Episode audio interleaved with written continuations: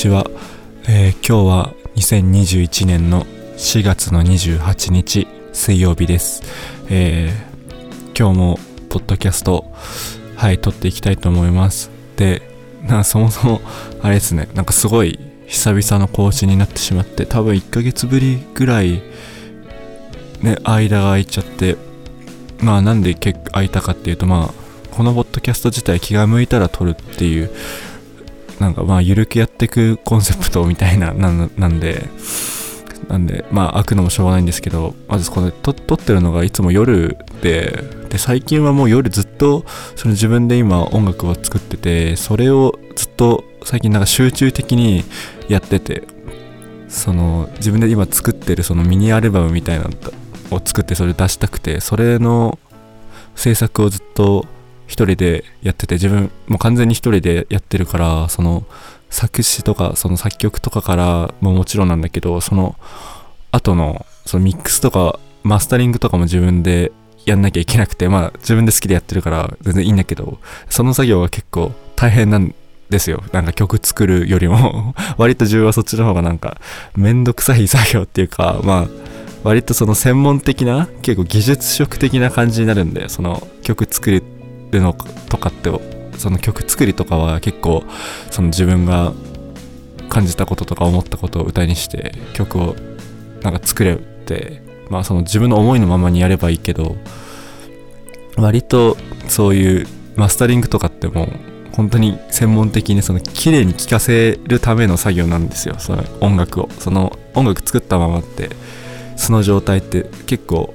そのみんなが綺麗に聴ける状態じゃないからそれを整える作業があるんですけどそれがすごいあって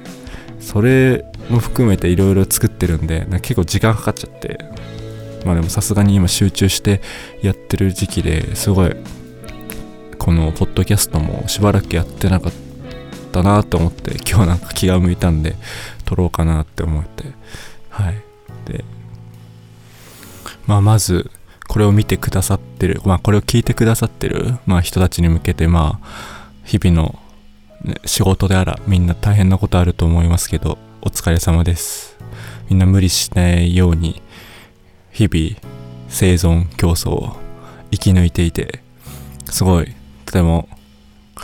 素晴らしいなと。もうそれだけで 生きてるだけで本当に素晴らしいなと思います。で自分はかくいう自分は、まあ、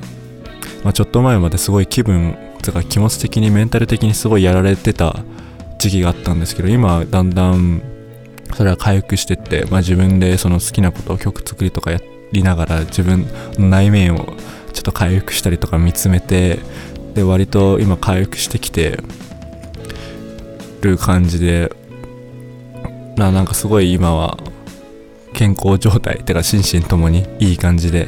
て感じなんですけどもう最近はだからずっとほんと曲作ってあなんか本読んでとか映画見てとかそんなんか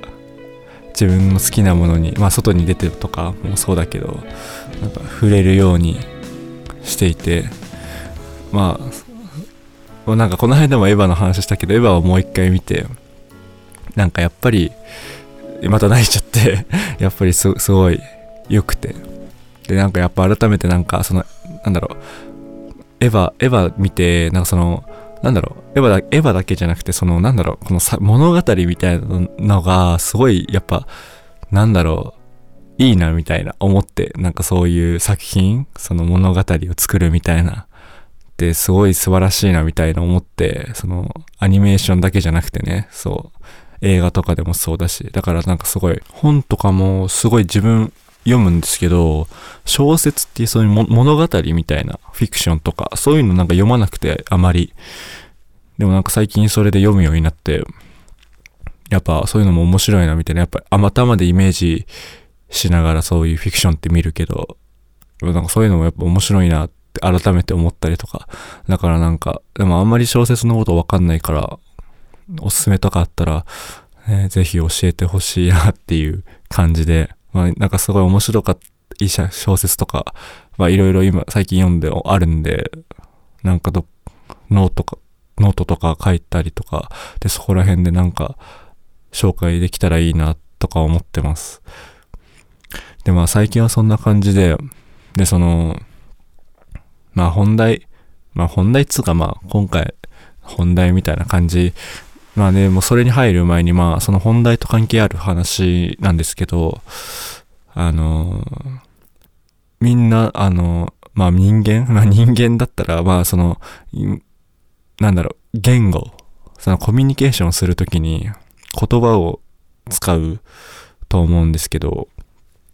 なんか自分ってそのコミュニケーションみたいな、その言葉によるコミュニケーションみたいなのになんか結構昔から興味があるっていうか、なんだろうな。なんか改めて考えると面白いことしてるなって思うんですよね。なんかその言葉を使ってコミュニケーションを取るって。で、てっていうのもなんか、なんだろうな。その言葉って、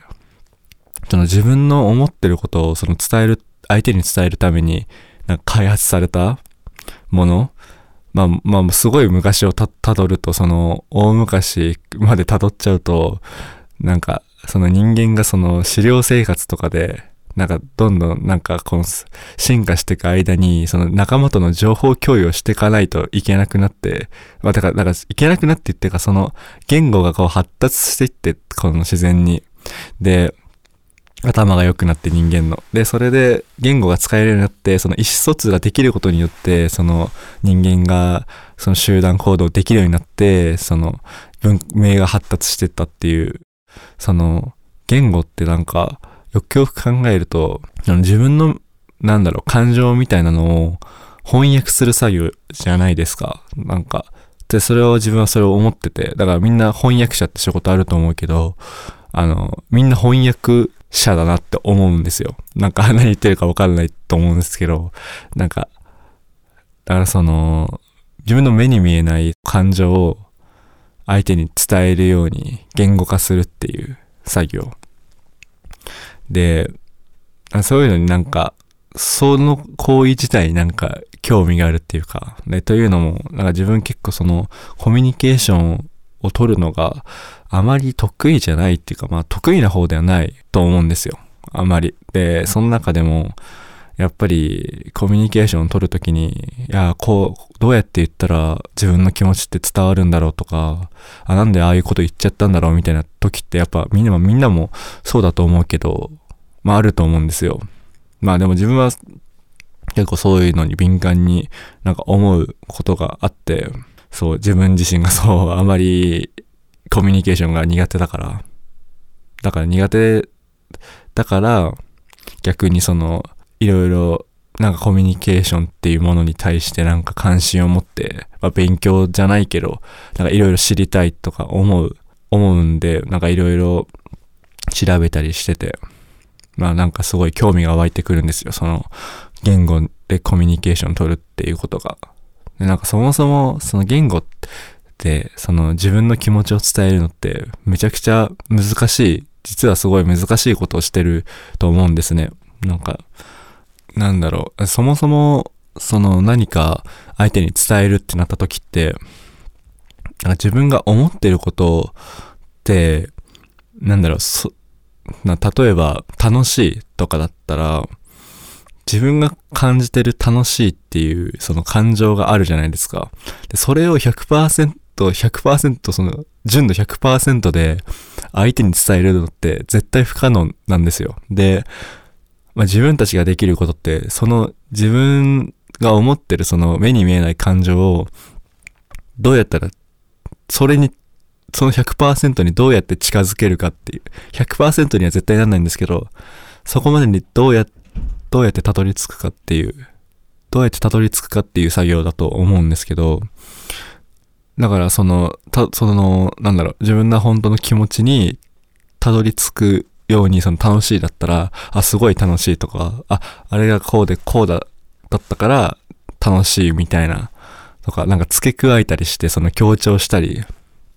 すると思うんですよ。だからそもそもその言語は、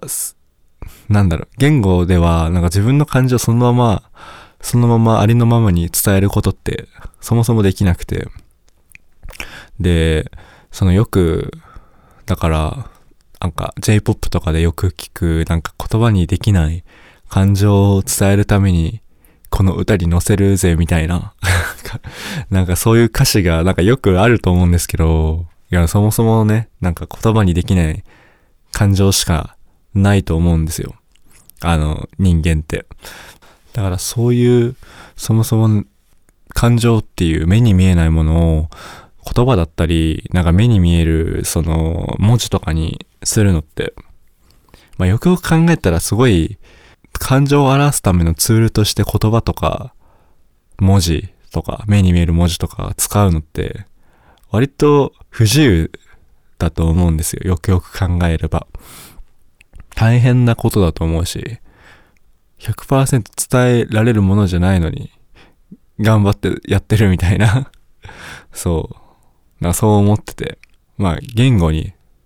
囚われすぎちゃってるっていう感じもすごい思うんですよ。まあ、多分まあ、それは人間、誰もそうだと思うんですけど、もうここまで、てか、言語があったから、ここまでそもそも人間って成長できてるんですよ。さっき言ったみたいに。他の動物とは違うじゃないですか。人間って。人間だけじゃないですか。言語を使うのって言葉を話して。でもやっぱそれによってやっぱ人間って感情を自分でその感情を持つ時にもその言葉で考えるじゃないですか自分でその考える時とかもだからなんだろうよく言うじゃないですかそのいろんな言語を話せる人トリリンガルとかそういうバイリンガルとかの人ってその使う言語によってなんか自分の考え方が性格が変わるみたいなのを言うじゃないですかなんかであれってだからその使ってる言語によってやっぱ考える、その思考ってやっぱ言語で考えるから、使う言語によっても変わるんですよ。その人、その人の価値観、価値観とかっていうか人間性が変わるんですよ。で、結構すぐ、だからそう考えるとめちゃくちゃ言語って大きいもので、で、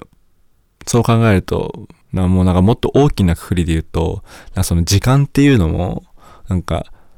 人間がその未来とか、その過去とか、そういう言葉を作り出したから、なんか、そもそも、その言語が生まれる前とかより前に、その時間っていうものがあったわけじゃなくて、そういうじ人間が、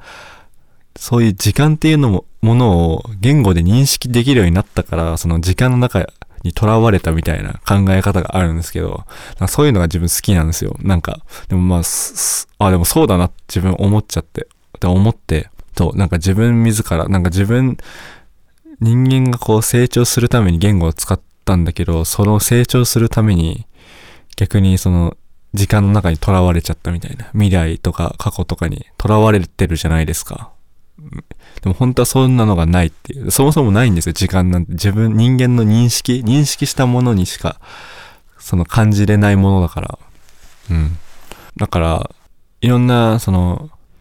言語を使う。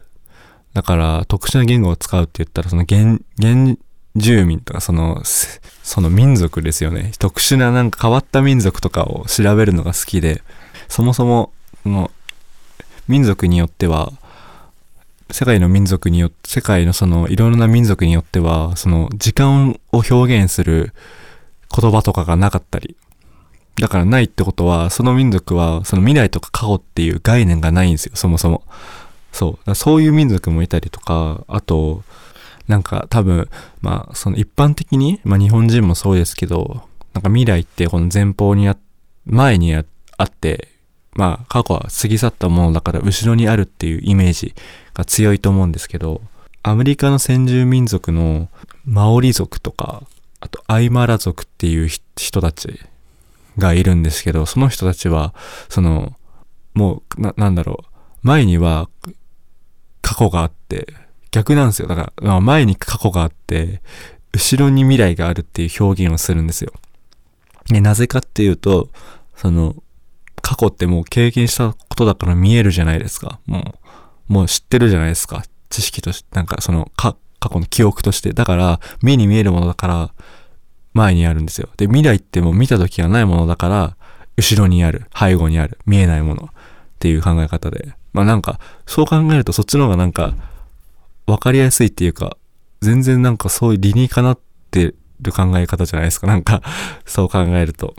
で、なんかとっていうように、なんか結構言語を使ってる、その、使ってる言語によって考え方とか思想とかが全然違うんですよね。なんか人間ってもう。そうだからそう考えると、すごい、なんか、言語って人間が生み出したものなのに、めちゃくちゃその言語に執着っていうか、囚われてるなってめっちゃ思うんですよね。で、あそういうのはなんかその SF 映画でメッメッセージっていう映画があるんですけど、まあその知ってる人は知ってると思うんですけど、あれはなんかその人間にその警告を与えるためになんか宇宙人が来て、その宇宙人とこの対話をする映画なんですけど、それでちょっとネタバレになっちゃうんですけど、最後にその宇宙人が、我々はその、現、未来とかその時間軸を表す言葉を持ってないから、時間っていう概念がないっていう話をしてるんですよ。で、なんかだから日本、だからその人類は、その、そこに囚われすぎてるみたいな話をしてて、ああ、あ、そう、そうなのかもしれないみたいな、そこでなんか結構見たときに、えー、面白いなみたいな、その考え方みたいな、思って。でもなんか自分そう思うんですよね。だからそう、そういう意味でなんか結構言語に支配されてるなって思うんですよ。で、だそういうのを、まあ、ずっと興味があって、で、最近、その、六本木、自分六本木に、六本木好きなんですよ。だから自分の使ってる日比谷線で一本で、まあ、行けて、まあ街綺麗だし、みたいな感じで、まあよく行くんですけど、で、そこで、あの、2121デザインサイトっていうデザインの、デザインの展示場なんですよ。アートじゃなくて。だからいろいろ結構、普通の美術館とは違った、なんかいろんな企画があって、自分よく行くんですけど、あの、建物もすごい好きだし、うん。で、そこで今、あの、開催されてる企画で、トランスレーションズ展っていうのをやってるんですよ、今。うん、ずっと、もう6月の、今年の6月ぐらいまでやってるんですけど、あの、これがどういう企画かっていうと、その翻訳？その、サブタイトルみたいなのに、なんか分かり合え、合えなさを分かり合うっていうのに書いてあるんですけど、その翻訳っていうものに焦点を当てた企画で、まあまあそれだけでのが面白いなって思うんですけど、要するにその、さっきも自分最初に言ったんですけど、そのみんな翻訳者だっていう、で、そのやっぱ翻訳っていうのはその知らない言語を自分たちの言語に置き換えて話すことじゃないですか。で、そっから、っていう、そのそもそものね、翻訳、翻訳、まあ翻訳、翻訳っていうその行為、そのコミュニケーションっていう行為、理解し合うっていう行為、そっから、を焦点当てて、言語とかね、そういう言葉に焦点当てた展示会なんですよ。すごいそれ面白いなって思って、まあやっと、つい先日行って、で、結構面白くて、すごい、2121デザインサイトすごい行くんですけど、あの、その中でも結構面白くて、割と考えさせられる展示会でしたね。で、まあ簡単にその展示内容とか説明すると、翻訳っていうものにその焦点を当てた企画ではあるんですけど、言葉だけじゃないんですよ。その紹介してるコミュニケーションの方法とか、ものが、その、紹介してるものが。まあいろいろあって、なんか、オンテナっていう、なんかね、その、耳が聞こえない、耳がまず聞こえない人たちにどうやってこの言葉を伝えようみたいな、音を伝えようってなった時に、その振動伝える、その、小さい端末を、マイクがついてる端末をこのつけるんですけど、で、それで振動によって、もう音はまあ聞こえないんですよ、もちろん。その人は聞こえないものだから。でも、その振動によってその音を感じるみたいな。コミュニケーションの仕方みたいなのとか紹介してたりとか、そう、なんか、まあ、これもまあ面白いなと。まあ、そもそも音ってその振動だし、波だし、なんか通ずるものがあるし、なんかその、実際に展示してあるんですよ、のオンテナっていう機械が。で、それが結構、結構すごいちゃんと、めちゃくちゃ、その、微細な振動するんですよ。すごい細かいニュアンスまで拾ってくれて、あの確かにこのわかるんですよ。こう、なんかその動物の鳴き声とかをこの振動に変換するったらこうなるとかあるんですけど、あ、もう実際わかるんですよ。あ確かにわかるわ、みたいな。うん、振動だけでも。だからそういうのでも、ああ、俺十分コミュニケーションになるな、みたいな。の思うし、まあ、あとやっぱり、もちろん手話、手話のあの展示もいろいろあったりとか、なんかすごいやっぱり目に見える形として、なんだろう、表現するのに、まあ、文字だけじゃなくて、そういう手でこう表すっていうもののなんかそのなんだろうな、面白さみたいななんか改めてなんか、すごい自分の手だけでこう表現するんですけど、すごいなんか表情、感情豊かにめちゃくちゃ表現するんで、なんかすごい奥深い世界なんだなっていうのを、すごい改めて思ったりとか、あとなんかその、スポーツ観戦とかで、なんかスポーツ観戦でこうテレビとか生で見たりして、こう実際見るわけじゃないですか。でもまあ、人って割と言われてるじゃないですか。なんか結構人って見てるようで、実は見てないみたいな。え、それってなんかその、なんだろう、まあ見てるけど、その、体感としては、体験してないじゃないですか。見てる、見てるだけで。そう。で、その、スポーツ観戦も、え、じゃあ、目に見えない人はどうやって観戦しようみたいなのを考えたその展示があって、まあなんかすごいそれは面白くて、その、目に見えない人に対して、その、まあいわゆる柔道だったら、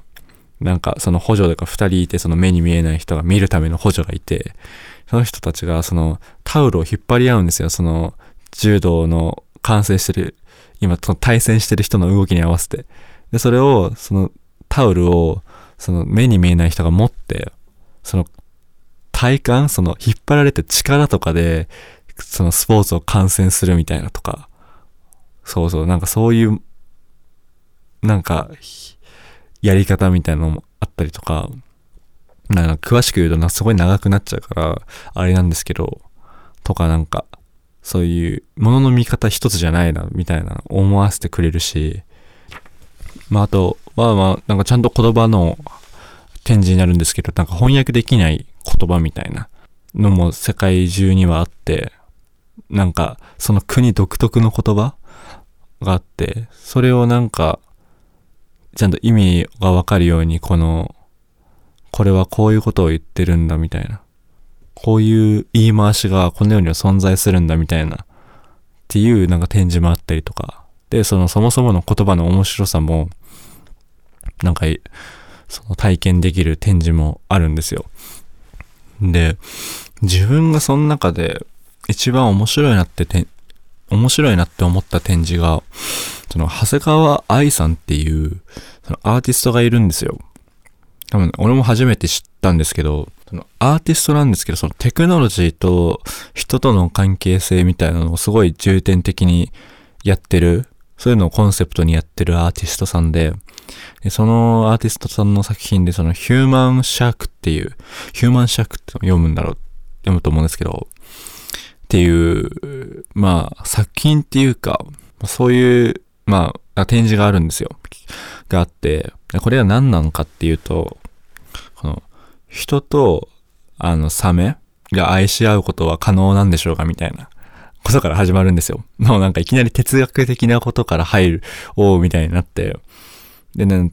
あの、まあ、もちろんサメと人って、その言語としてコミュニケーションできないじゃないですか。人ってまず基本言、基本のコミュニケーションあの方法が言葉によるコミュニケーションだから、その、なんかイルカとかってよく、なんか、イルカだっけ？なんか、イルカじゃないか？なんだっけ？なんか超音波とかで出してたりしたりとか、そういうので、なんか、あの、コミュニケーション取ったりする動物はいるけど、人って今のところ、まあ、言語じゃないですか。言葉なんですよ。だからそれ使ってる限り、その、他の生物とコミュニケーションを取れたりはできないんですよね。あの、やっぱり共通言語がないから。でも、じゃあその人たちと、その人たちじゃないな、その動物たちと、どうやってコミュニケーション取ろうみたいな。でも、コミュニケコミュニケーションが取れるってことは、もしかしたら愛し合うこともできるんじゃないかなみたいな、とこに踏み込んでる、その、展示なんですね。で、じゃあどうやってコミュニケーション取ろうってなった時、その匂い。そう、匂いでコミュニケーション取ってみようみたいな。で、これは割と人間同士にも当てはまると思うんですよ。やっぱ好きな人の匂いとかあると思うんですけど、嫌いな人の匂い、嫌いな匂いとか好きな匂いとかあると思うんですけど、やっぱ割とその、なんだろう、人間も異なる DNA に惹かれる体体性みたいな、あるっぽいじゃないですか。だから、その、みんなもその知らず知らずとか自然、自然のうちに、自然のうちにその匂いでコミュニケーション取ってるんですよ。だからそういう匂いに、匂いだったら、割もうみんなその動物も人間も持ってるものだ、だから、それでコミュニケーション取れるんじゃないかみたいな、みたいな考えで、だからそれをなんか専門の科学者と協力して、そのサメにモテる香水みたいなのを作って、あの、すか、あの、なんだろう、水中に潜ってそれでサメが寄ってくるか、行為を寄せてくるかっていう映像作品なんですけど、まあ基本。まあ実際にその香水の匂いも嗅げるんですよ。まあすごいなんか、まあいい匂いではないんですけど、やっぱり そう人間が思ういい匂いではないんですけど。で、まあやっぱりそれ塗る、それをこう体にこう付着させていくと、まあやっぱ寄ってくるんですよ、サメが。やっぱり行為、まあ、好意を持ってるかわからないんですけど、こう寄ってきて、まあ明らかに疲れてる様子の感じなんですけど、で、なんかそれ、まあそっか、まあ匂いでコミュニケーションも取ってるよな、みたいな。やっぱいろんな表現、自分のコミュニケーション能力みたいな、その通じ合う方法ってやっぱいろいろあるよなと思ってたんですけど、その映像作品の最後に、やっぱこの、まあ今この作品は、その実験段階、まあ完成ではないんですよ、その、あの、香水とかも。でも、まあもう技術が発展してってるから、本当に完全にサメに好かれる、本当恋愛対象として、この成立できるような香水とかも、まあ実際も作れちゃうと。もう、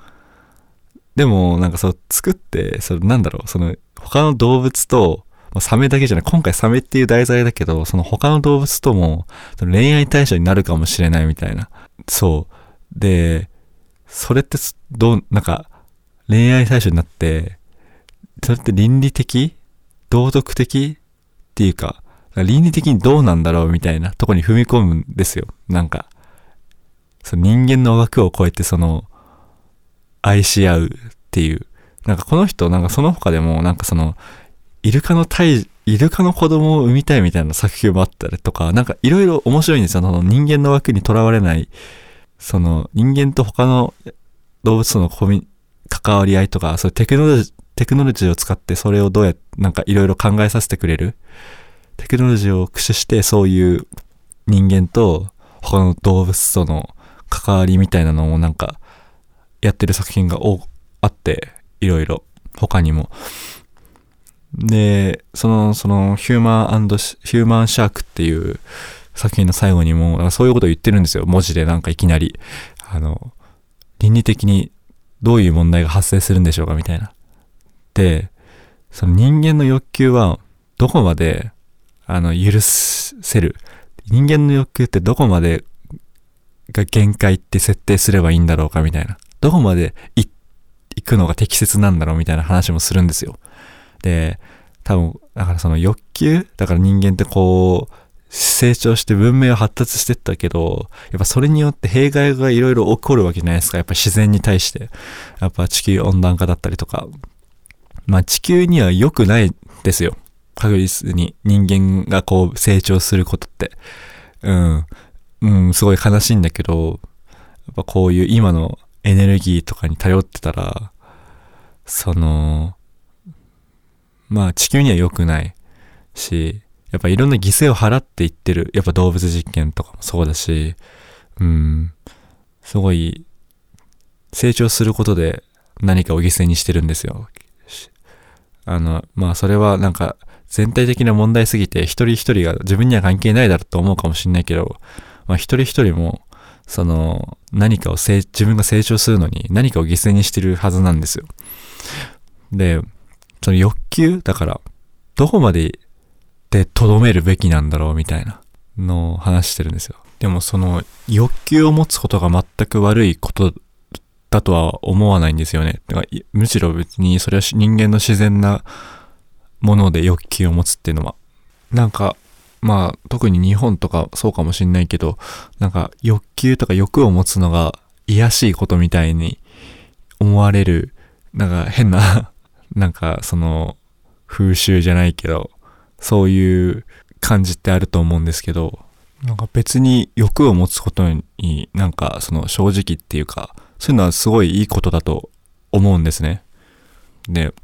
その上に対しての欲求だから、それによってここまで人間進化できたから、だからその、なんか欲、欲を持つことが罪っていうことを別に言いたいわけじゃないと思うんですよ。あの、別に、多分みんながみんな禁欲的な宗教をなんか信仰してるわけじゃないと思うし、その、そもそも、なんかお釈迦様みたいにみんながみんな、なんか悟り、欲を持たないでなんか悟りを開いてみたいなことできないと思うし、そう、欲を持つのが自然だから、それゆえに、だからその欲求っていうものに対して、なんかちゃんと考えなきゃいけないんだなって思って、だからその、このいる、このサメと人間がこの恋愛できるっていうその匂いによって恋愛できるっていうのも、もう技術的にはできるし そう、できるって言ってるんですよ。し、でもさ、だからもっとちょっと深刻な問題になると、深刻っつうかあれだけど、もっと別な問題になると、その人間のクローンでも作れるって言われてるじゃないですか。もう技術的には作れるんですけど、そのやっぱ道徳的とか倫理的にそれはできないっていう。そう。だからその、そ、もし、もしね、なんかこれ先将来的になったら、もしかしたら死者も生き返らせられるかもしれないし、まず死っていう概念がなくなる、まあなくなるわけじゃないと思うけど、なくなる可能性だってゼロじゃないし、その、すごい長い期間生きられるっていう、だからその死っていうものが、の恐怖っていうものが薄れるっていう、薄れていくっていう。まあ実際その平均寿命は伸びてってるし、みたいな。で、それってでも、倫理的にどうなんだろうみたいな。人間の成長って限りないものその限界がないものだと思うけど、どうなんだろうみたいな。その、なんかテクノロジーに頼ってるじゃないですか。やっぱり他の動物と違って。自然のありのままの状態じゃないし。でも、その作品も最後に、まあもう一つ言ってたんですけど、やっぱその、でももう、もうテクノロジーとの融合がもうそもそも自然になってくんだみたいな。だから、いわゆるあのサイバーパンクとか、あの広角機動隊とか、なんかそういう機械との融合みたいな話とちょっと似てるんだけど、そう、テクノロジーって自然なものじゃないんだけど、もうこれから先はテクノロジーと共存するのがもう自然？もうこれがもうオーガニックになるみたいな。だから何の問題もなく、もうまあ、テクノロジーを使うっていうことは、発展させるってことは人間がこう成長してたり、欲望をこう成長していくってことだから、だからもうそういう罪悪感とか、もう持たないようになってくるみたいな。もう自然すぎてあまりに、みたいな話をして。で、じゃあこれに関してあなたはどう思いますか？みたいな問いで終わるんですけど、うん、めちゃくちゃ考えさせられる、なんか作品で、それが。だからこの、この、長谷川愛さんっていうアーティストなんか面白いなって思って。うん。テクノロジーとその人間の関わり方をなんか題材にして、その自分たちの身近なものをなんか改めて、その考えさせてくれるとか気づかせてくれるような作品がいろいろ他にもあるから、なんか調べてて面白かったんで、なんかまあノートと一緒にこのポッドキャストあげるから、そのノートに、あの URL もリンクも貼りたいなって思ってるんで、ぜひ見たら面白いと思います。うん。で、なんかすごい話は長くなっちゃったんですけど、そこで。で、で、なんかいろいろだからその結局その展示会でいろいろ思ったんが、やっぱ、うん、言語にこだわりすぎてるんだな、みたいな。人間って、みたいな思いましたね、すごい。まあ同じ人間でも、そうやって、言語じゃないコミュニケーションを使う手話とか、ね、そう。そういうのを使ってる人たちもいるし、まあそうじゃなくても、なんか、言葉だけじゃないんだな、みたいな。だからそもそもだから目に見えないその感情っていう複雑なものを言語で表現するのって、めちゃくちゃ不自由なことしてるんだなって、なんかそう改めてすごい、なんだろうな、思ったんですよ、強く。うん。なんか言語はやっぱりその技術的なものを共有するためにはすごい便利なツールだと思うんですよ。そう、このハウツーとかをこの共有する。だからそれを共有できたから人間ってここまで成長できたんですけど、でもその自分の気持ちもっとエモーショナルな部分をさ、表現するのにも言葉を使うしかないっ。なんかそれってすごい不自由なことを実はみんなやってるんだよみたいな 感じをすごい思って、だからなんかコミュ障っていうのも別に、それが、まあそうなるのも自然だなって思うんですよ。なんか。だから逆を言えば、そういういわゆるコミュニケーション障害とかってなんか世間から言われてしまう人だ人たちってなんかその言語じゃ処理しきれないぐらいその複雑な感情とか深い奥深い感情とかを持てるでいろいろその周りからキャッチできるうん、なんかその感受性みたいなのも高かったりとか、かそういう人たちだと思うんですよ。だからすごい悪いことじゃないと思う、思うんですよ。そう、そう思うし、やっぱ今のこの世の中は、そういう人たちに対してはやっぱり結構、そのいろんな情報に溢れてるから、そのいろんなことをキャッチできちゃう人たちには、やっぱり生きづらかったり、そう、なんか、オーバーヒート、なんか、容量オーバーしちゃう原因になっちゃうのかなって、結構生きづらかったりするのかなって、そういう面でって思いますね。だから、コミュ障っていうか、まあコミュ障ってああまり言葉が好きじゃないんですけど、何コミュニケーション障害って言うと思うんですけど、なんか、そもそも難しいことしてるんですよ。みんな。だから分かり合えなくて、なんか当たり前なんだけど、その分かり合えなさも、分かろうとしようっていう、そう、分かり、分かり合えないことが、なんか悪とか、なんかその拒絶とかするんじゃなくて、それ分かり合えないのを、なんか共有して分か、分かっていこうみたいなの、このまあ展示会をまあ通して言ってるんですけど、あのもうほんとそ、そりゃそう思うわって思って、すごい共感して、うん。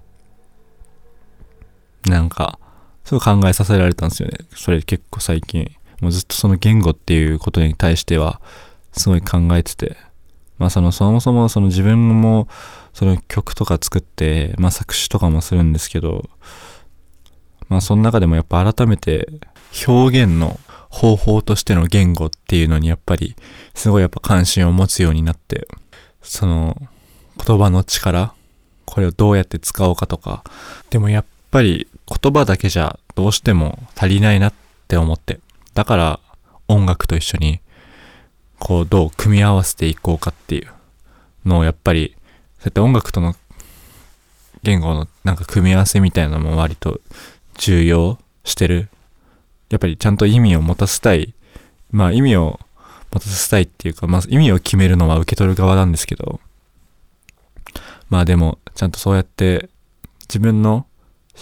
なんかしっかりした根を、根を持ってやりたいみたいな根っこがあって、本当にそれがないと本当の意味で意味のない、なんか本当に空っぽなものになっちゃうから、根っこっていうものを、それを大事にしたいっていうのはあるから、完全に本当に何も考えないで、意味のない、本当に意味のないものとかは、なんか、そういうのにあまり興味がなくて。まあそういう意味のない音楽とかもあるけど、俺がやりたいのはそうじゃないから、まあでもそういう思いで音楽作ってて、まあ、なんか言葉ってめんどいなって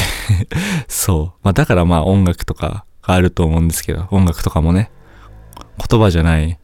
共通言語じゃないですか。うん、矛盾してるけど、な 言葉じゃない共通言語ってなんか、でもまあ、なんだろう、全世界共通じゃないですか。そう。だからまあ、あまりにも言葉に執着して頼りすぎてる自分、まあ人間っていうのっていいんだろうかっていうのを めちゃくちゃ広いテーマかもしんないけど、すごい一人でなんかずっと考えてたりしますね。でもすごいそうやって考えるのって、やっぱり面白いっていうか、まあそれで、なんだろうな、自分の宇宙が広がるっていうか、なんかそういうのって大事だと思うんで、で、なんかそうやって考えてることを、うん、なんかこうやって、まあこれももう言葉にするしかないんですけど、こうやってなんかポッドキャスト撮ったりとか、まあ、やっぱ言葉じゃ伝えるのに足りないから音楽に乗せてやってるみたいなところもやっぱりあるので、まあ早く自分の作品なんか作り終えてなんか出したいなみたいなのもあるし まあでもいろいろそうやって考えたことが最近多くて今日はなんか撮りましたね。だからあまり皆さんその日々なんかコミュニケーションをまあ毎日何かしら取ると思うんですよ。みんなやっぱ働いてたりすると。で、それでどうしてもなんか分かり合えないとかなったら、なんかいろいろ自分でなんか、じゃあなんで分かり合えないんだろうみたいなのを、自分なりにちゃんと考えてみると、意外にその楽になるっていうか、その人間、その分からないから、分からないものが怖いんですよ。そう。だから、自分なりに勉強して、知識をつけて、あまあ完全に分かることは無理だけど、この知識をつけると、やっぱり自信も持てて、安心してくるんですよね。その、対処の仕方がわかるから。だから、割とそうやって知ることって結構楽しいことだから、なんか、うん、なんか、それで日常のコミュニケーションで、なんか悩んでたりとか、もし、自分はもう悩みっぱなしなんで、なんか、それで自分で学びに行くしかないんですけど、でもなんかそういうことって大事だなってすごい思う、思うので、なんか、だからなんかそういう大事さみたいなのを、なんか、まあ、ちょっと自分はなんか、言い続けたいなって思ってますね。はい。な自分、まあ、今日はもう、このぐらいにして、自分はちょっと、曲の制作の続きをやります。もう、すごい夜中なんですけど。はい。じゃあ、ちょっと長くなっちゃったんですけど、今回はこれで終わりにします。また、ありがとうございました。